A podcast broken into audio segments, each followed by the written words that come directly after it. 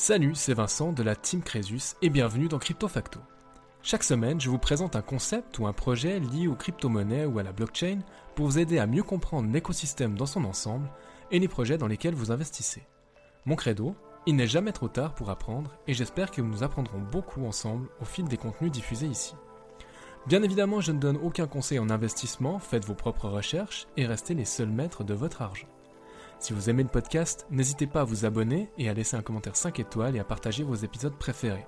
C'est très important et ça m'aide énormément à continuer mon travail et au référencement du podcast. Merci d'être là et bonne écoute. Bienvenue tout le monde dans le sixième dossier de CryptoFacto. Mais que s'est-il passé sur les marchés cette semaine? On est vraiment en droit de se demander, hein, si vous avez regardé la map un petit peu euh, en hebdomadaire, vous avez, pu vous rendre compte que bah, la map est plutôt rouge, que la plupart des crypto-monnaies ont perdu 10%, 20%, 30% pour euh, celles qui ont pris le plus cher. Alors, je viens un tout petit peu en retard de phase parce que je garde mon rythme de croisière hebdomadaire, mais vous savez certainement que la société Silvergate a déposé le bilan et cette société, en fait, c'était une, des plus grandes banques d'investissement en crypto-monnaie et euh, bah, la réaction du marché a été assez vive et c'est même pire que ça parce qu'on a pu remarquer en fin de semaine que les stablecoins comme le DAI ou encore l'USDC de la, la société Circle ont des pegs. Ça veut dire que comme c'est des stablecoins, ils sont censés. Euh, enfin, un USDC, par exemple, est censé valoir 1 dollar. Un vrai dollar. Le problème, c'est que l'équivalence ne se fait plus. Il y a eu un dépeg et puis on a perdu environ 10% de la valeur. J'imagine que ça va se stabiliser. Je pense que la situation va se normaliser. Mais dans le climat actuel, il est clair que ça devient gentiment plus risqué de garder son cash en stablecoin que d'investir directement. Et ça, c'est quand même un comble. Parce que les stablecoins étaient censés amener un tout petit peu de liant dans ce business. Et il se trouve qu'avec le gros, gros, gros traumatisme comme de 2022 avec euh, le crash de Terra Luna, euh, ben on, a, on a un tout petit peu peur maintenant dès qu'on voit une, un stablecoin qui dépègue. Voilà, donc euh, je vais pas revenir sur toute cette affaire, je pense qu'il y a des gens qui ont déjà bien résumé. Moi, ce qui m'intéresse aujourd'hui, c'est de essayer de calmer un petit peu le jeu. Je vais profiter d'un moment où les crypto-monnaies sont la cible de toutes les critiques, de toutes les craintes, pour essayer bah, peut-être de vous rassurer un petit peu et euh, de partager avec vous quelque chose qui pour moi est très intéressant et très important. On va parler aujourd'hui d'allocation d'actifs. Donc je vais revenir très rapidement sur l'allocation d'actifs en général, mais bien sûr je vais surtout vous parler de mon allocation en crypto-monnaie. Alors je vous donne un peu le détail de ma répartition de portefeuille et comment il est construit. Euh, je ne vais pas spécialement nommer beaucoup de crypto-monnaies. Par contre, je vais vous indiquer les secteurs, les proportions, euh, pourquoi je fais ce que je fais. Et je vais partager également à la fin euh, les points sur lesquels je pense que mon portefeuille crypto est peut-être pas optimisé et l'allocation mérite d'être corrigée dans les mois qui vont suivre. Donc voilà, reprenons les, les fondamentaux d'un portefeuille optimisé. Il y a plein de ratios qui existent avec des pourcentages pour savoir quel pourcentage de notre, euh, de notre investissement, de notre poche d'investissement, on devrait allouer pour les crypto-monnaies. Alors dans mon cas, je suis investi en bourse, je suis investi en crypto-monnaie, et le ratio, il est plutôt assez extrême puisque j'ai 80% sur la bourse et environ 20% sur les crypto-monnaies. Euh, je pense qu'on est au plafond du plafond sur les crypto-monnaies, il faudrait vraiment pas aller plus haut. Euh, d'autant plus que j'ai un profil d'investisseur qui est plutôt qui est plutôt tolérant vis-à-vis du risque. Et je pense qu'il faut vraiment faire attention et garder ces lignes directrices euh, ne jamais se dire ouais de toute façon ça peut que monter parce que ça ne peut pas que monter déjà et puis euh, il faut réussir à avoir un système qui nous permette de mettre les émotions de côté donc là, je suis à peu près à 20%, c'est certainement un peu haut. Je pense qu'avec euh, les, mois qui vont suivre, on va réduire un peu la voilure. Mais je vous disais que j'ai une bonne tolérance au risque à l'heure actuelle. C'est tellement vrai que, en ce qui concerne mon allocation en bourse, normalement on répartit entre euh, différents produits, on va répartir entre euh, des actions individuelles, peut-être des ETF, c'est-à-dire des, fonds de placement, et puis on peut aussi avoir bah, des obligations. Alors, ce qui se passe dans certains euh, fonds d'investissement ou fonds d'action, vous allez avoir déjà une répartition entre actions et obligations qui est faite. Alors moi, j'ai tout dans des actions individuelles et dans des ETF euh, qui sont 100% en actions. Donc déjà là, on va dire qu'au niveau du risque, je suis à peu près au max du max de ce qu'on peut avoir euh, en bourse, sauf que je ne fais absolument pas euh, de... Je ne joue pas avec des effets de levier. D'accord? Donc ça, je n'y touche jamais. Simplement parce que je ne sais pas le faire. Et j'ai vraiment, vraiment, vraiment pas envie de jouer avec mes investissements. Oui, je tolère le risque parce que j'ai une approche long terme, mais derrière, j'ai pas envie de faire mumuse. Ça, c'est pas du tout ma cam. Pour revenir du coup, à ces crypto-monnaies, ce 20%, qu'est-ce qu'il y a dedans? La première grande question qu'on pourrait se poser, c'est est-ce que je suis Bitcoin maximaliste ou pas? Donc, est-ce que j'ai une grande part de mon, de mon portefeuille qui est allouée euh, au Bitcoin? Alors déjà, non, pas forcément. Euh, je vous l'ai déjà annoncé dans un épisode dans lequel je me demandais si le Bitcoin jouait bien son rôle de monnaie ou de réserve de valeur.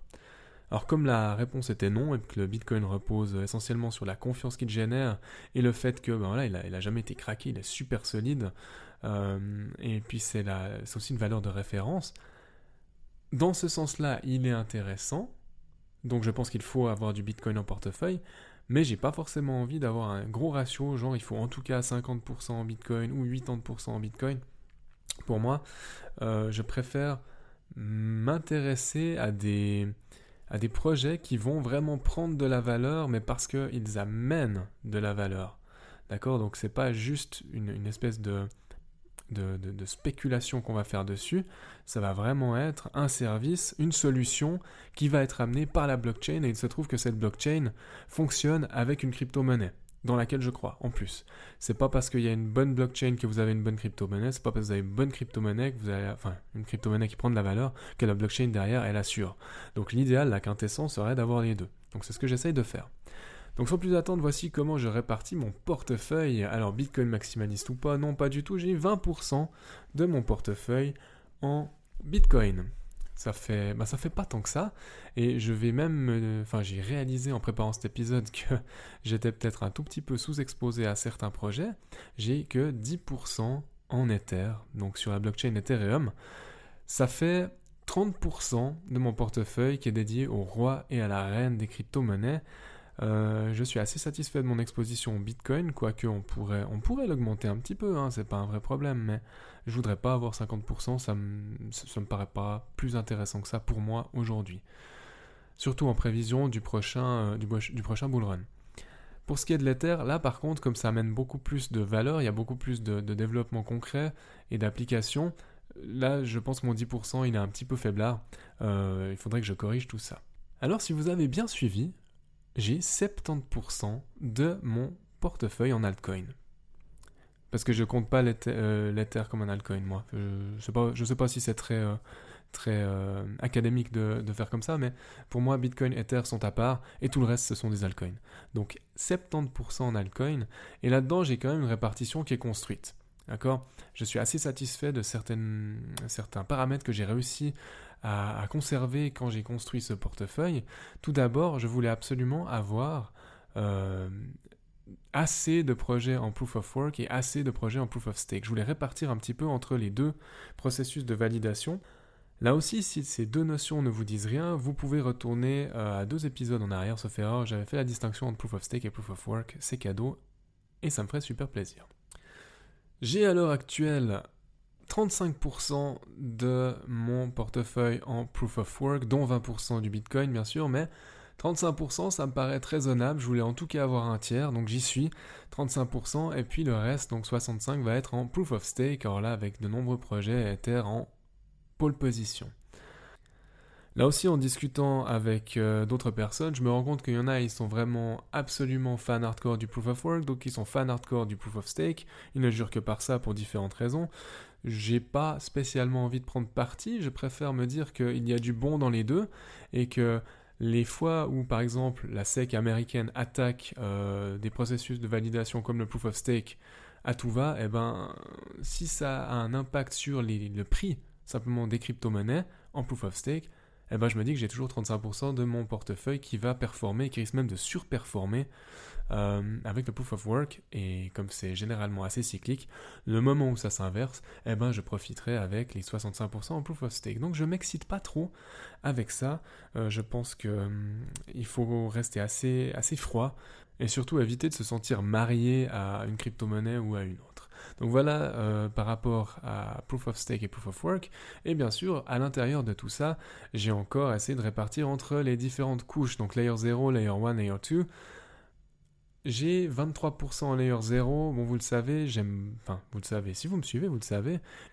J'aime beaucoup les layers 0, c'est certainement ce qui me stimule le plus quand je commence à enquêter sur euh, des projets euh, et ben moi, enquêter sur Polkadot, euh, enquêter sur Cosmos, enquêter sur euh, CKB par exemple dernièrement, j'ai toujours pas terminé d'enquêter sur celui-là. je crois que j'en ai déjà parlé une fois, mais je, trouve ça super super intéressant. en termes de, plus-value que ça peut que ça peut apporter donc dans le monde des blockchains, pas pour moi personnellement, je trouve que c'est fou ce qui est proposé. Et c'est pour ça que j'ai quand même un bon pourcentage. Après, je vais pas aller beaucoup plus haut, 23%, donc euh, pour moi, un, quart à peu près, c'est bien. Euh, pour ce qui est des Layer 1, alors là, euh, je suis à 50% en Layer 1, sachant que j'ai exclu le Bitcoin de toute mon analyse quand je parlais de Layer 0, Layer 1, Layer 2. Là, j'ai exclu le Bitcoin. Donc 50% de mon portefeuille. Ça, fait, ça fait un petit peu trop en layer 1. J'ai trop de concurrents d'Ethereum. Il faudrait vraiment que je réussisse à me, à me recentrer un tout petit peu. Mais c'est toujours des, beaux projets. Euh, J'essaye d'attaquer différents secteurs du marché aussi mais à mon sens c'est surtout beaucoup trop si on considère que je n'ai que 7% de layer 2 et ça c'est vraiment une catastrophe pour moi euh, à l'heure actuelle. Comme je n'ai plus beaucoup de liquidités, je peux difficilement corriger euh, cette répartition donc il va falloir que je vende des layer 1. J'ai pas envie de vendre n'importe comment, j'ai pas envie de vendre quand tout s'écroule et si j'ai envie euh, de me rediriger vers les layer 2, c'est qu'il y a un narratif intéressant euh, qui tourne sur la base. Si vous allez à un moment lire différents articles en ligne euh, de, la presse de la presse spécialisée en crypto-monnaie, vous allez vous rendre compte que les layers 2, c'est certainement un des thèmes qui va driver le prochain bull run. Donc il faut que je corrige tout ça. Un autre thème intéressant que j'aimerais beaucoup intégrer à mon portefeuille et que je n'ai toujours pas pu intégrer, c'est l'intelligence artificielle. Donc vous n'êtes pas sans savoir que depuis l'explosion générée par ChatGPT, par euh, enfin tout ce qui est généré par OpenAI, hein, tout simplement, ou par euh, Midjourney, on a une espèce de FOMO qui s'est mis en place au niveau de, la psychologie des investisseurs tout le monde a envie de monter à bord de ce grand bateau de l'intelligence artificielle qui est censé nous rendre tous riches. Simplement, là, il me semble que ça a été tellement violent que tout est suracheté. Et si tout est suracheté, eh ben, il est possible que je fasse un mauvais investissement en rentrant au mauvais moment, euh, par exemple dans une blockchain sur le thème de l'intelligence artificielle. Alors j'en ai deux, peut-être trois en ligne de mire mais je ne suis toujours pas monté à bord. Bon, déjà, comme je vous ai dit, j'ai peu de liquidité, mais surtout, euh, il me semble que c'est trop cher. J'attends que cette espèce de mini bulle éclate, se dégonfle un petit peu, et puis là, je tâcherai de monter à bord. Euh, bah, peut-être que j'ai tort d'attendre, mais euh, je me sens beaucoup plus à l'aise de le faire de cette manière. Donc à corriger dans ma répartition intelligence artificielle et layer 2. Par contre, d'autres narratifs euh, qui moi m'intéressent et je pense que ces narratifs-là vont de toute façon avoir leur place dans le prochain euh, marché haussier. Vous avez tout ce qui est protection des données personnelles, confidentialité, et je vous avais d'ailleurs fait un dossier sur Oasis Network et son token Rose. Là, pour moi, il y a vraiment tout un enjeu, et il me semble que la blockchain peut résoudre une bonne partie euh, des problèmes de protection des données et de confidentialité. Et tout ce qui est aussi certification de manière générale, ça marche assez bien. Mon portefeuille est aussi chargé en projet autour du gaming et du métaverse. Alors le gaming, je pense que c'est logique, ça va plus ou moins fonctionner, c'est cyclique à partir du moment où les jeux sont bons et où il y a euh, une utilité à la crypto-monnaie dans le jeu en question. Pour le métaverse, par contre, là, il faut, être patient, c'est un petit peu un saut de la foi. Euh, le métaverse, à mon avis, pour que ce soit quelque chose qui soit euh, absolument utile et utilisable surtout, il va falloir attendre encore peut-être 5 ans, 10 ans qui sait, peut-être même 15 ans. Et qu'est-ce qu'on va faire réellement dans le métavers? Bah, à nous de voir. Moi, je suis sûr d'une chose, c'est que j'ai bien envie de vivre dans le monde réel. Après, si le métaverse peut amener quelque chose de plaisant et que c'est et que ça devient utile au niveau sociétal, eh ben pourquoi pas? En tout cas, il y aura certainement des secteurs du marché qui seront dédiés à quelque chose d'utile aussi dans le métavers. Donc je veux en être. Euh, même si ça prendra peut-être un peu plus de temps. Et finalement, dernier secteur dans lequel je suis embarqué, les NFT. Il y a plusieurs plateformes qui proposent des NFT, qui font concurrence notamment à ce qui se fait sur euh, Ethereum. Moi, j'ai vraiment envie d'avoir dans mon portefeuille des projets NFT, euh, surtout des projets de grande envergure, avec des vrais artistes, avec une vraie idée derrière, et puis surtout bah, une communauté, parce que sans communauté, je pense qu'on ne fait pas grand-chose aujourd'hui dans le cadre des NFT. Donc voilà un petit peu ce que j'avais envie de vous dire sur la répartition de mon portefeuille. Il n'est pas parfait, de loin pas. Peut-être que je suis complètement cinglé euh, de, n'avoir que 20% de Bitcoin, 10% d'Ether. Je vous ai dit pour l'Ether, j'ai envie de corriger, de monter un petit peu. Mais c'est mon choix, je sais pourquoi je le fais. Euh, mon objectif, c'est bien sûr de, parier sur des projets qui ont beaucoup de valeur et qui peuvent en apporter encore plus. Et voilà, ben sur tout ce que, j'ai en portefeuille, forcément, certains vont sous-performer, mais je pense que la majorité ont un immense potentiel et ça vaut la peine de prendre ce risque. Bien évidemment, n'investissez jamais de l'argent que vous ne pouvez pas vous permettre de perdre. Euh, et que moi, bien sûr, je ne donne aucun conseil d'investissement. À aucun moment, vous devez absolument euh, vous dire ouais, euh, le gars de Crypto Facto, il nous a dit euh, il faut mettre 20% euh, en, Bitcoin. Je vous ai rien dit du tout, d'accord? Euh, Je vous donne absolument aucun conseil. Je partage mon expérience avec vous.